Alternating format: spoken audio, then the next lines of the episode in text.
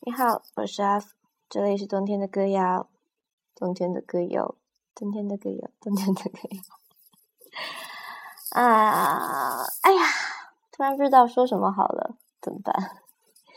嗯，在今天的内容开始之前呢，我要先跟你聊几件事情。第一件事情呢，是我的一个朋友啊，他评价我的电台，他说很有日系的风格。我不知道他的定义是从哪里下过来的，为什么我没有感觉到？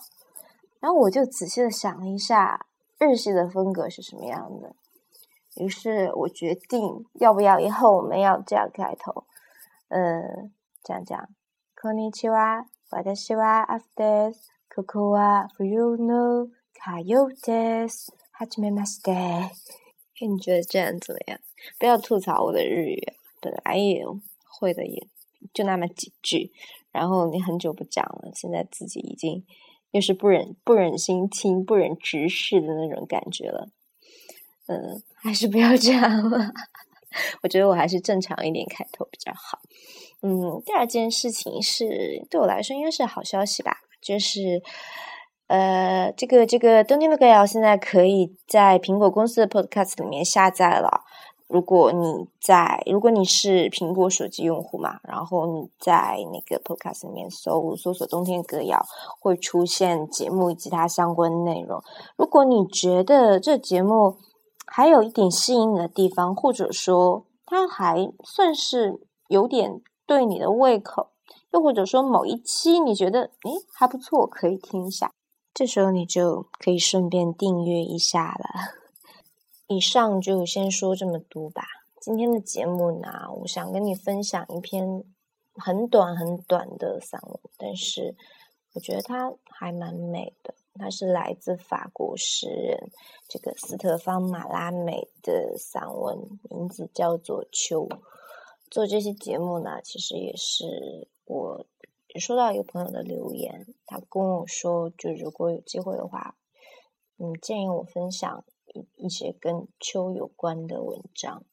说实话，我看到这留言之后，我脑子里面第一个奔过去的是庄子的《秋水》，的确很美。但是第一，它它非常长，然后虽然说可以节选，第二点问题就来了，我对自己读文言文还是没什么信心可言的。就说到这吧。接下来的时间里呢，我会为你朗读来自斯特方马拉美。这名字是谁翻译的？又是方又是美，感觉整个人都被娘化了。啊，来自斯特芬马拉美的这个散文《秋》。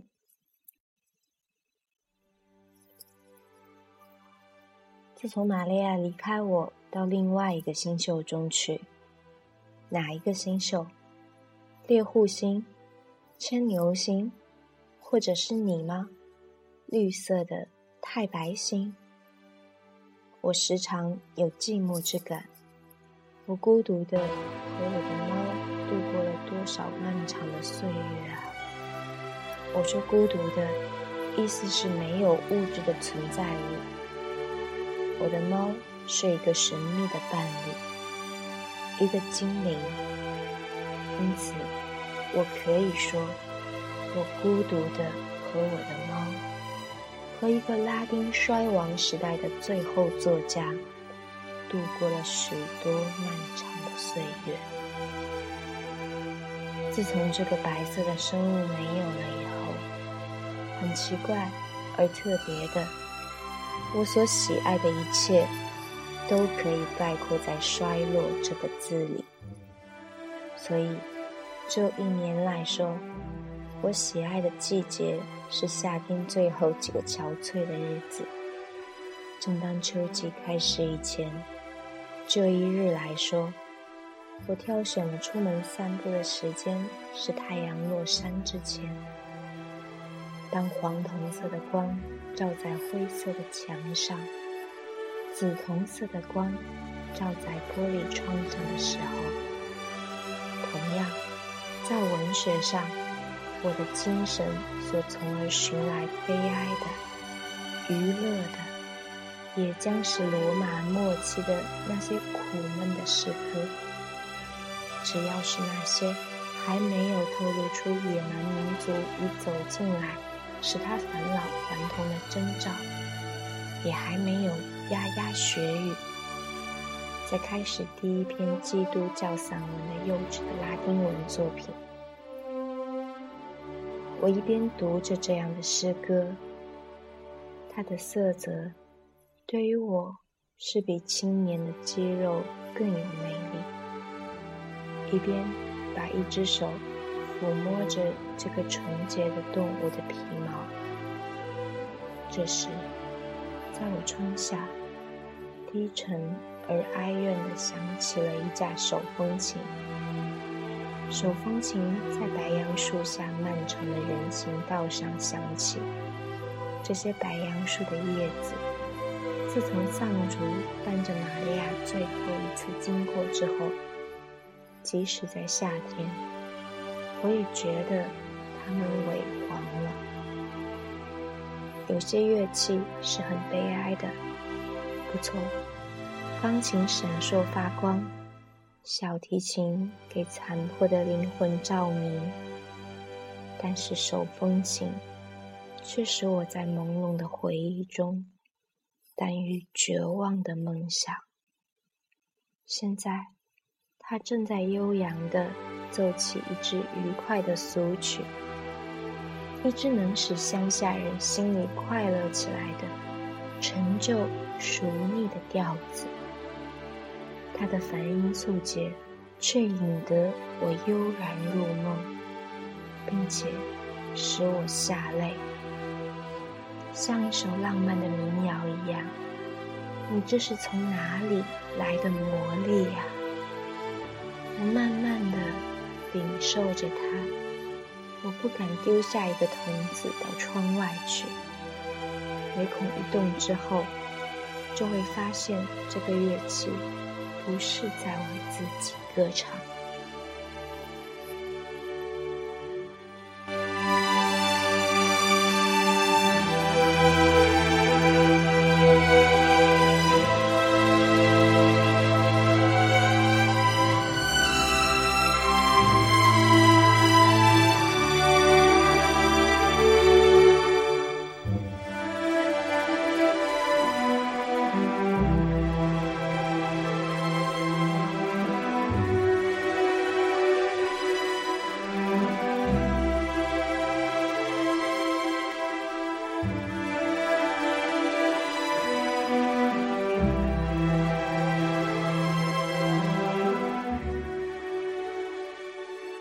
以上你听到的就是来自斯特方马拉美的这个啊小散文《秋的全文》。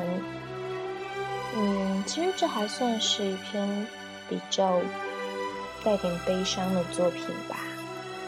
嗯，反正我觉得我读过了之后，好像整个人都安静下来了。嗯，关于这篇短文呢，我觉得。我不知道你读过之后会不会有这样几个问题。第一个就是为什么名字叫做秋？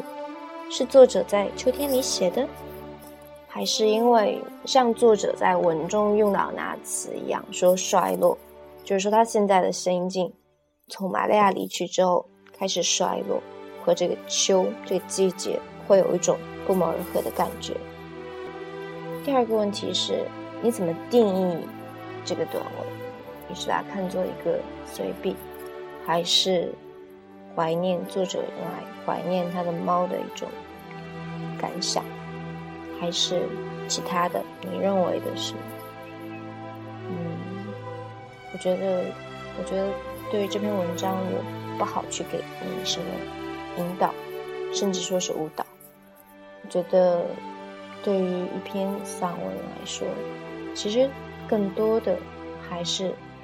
注重内心的体会，我不希望像小学老师、中学老师分析课文一样，我不喜欢那样去分析一篇散文，或者说文学作品或者小说什么，没什么意思。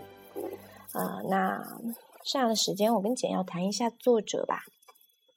说到这个马拉美，可能国内对于他的一篇代表作叫做那个那个《牧神的午后》。研究会比较多，啊，我在那个 CNKI 上也看到了相关的一些文学研究。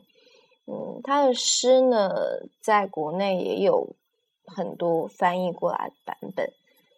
嗯，怎么说呢？感觉就是含义有点难懂，有点晦涩，但是语言非常的美，而且句子会很凝练。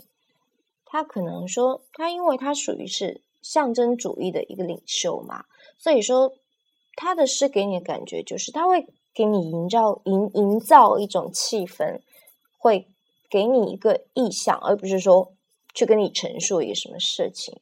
他的每一首诗，在我读起来都像是一个场景、一个意境，就很强的即视感。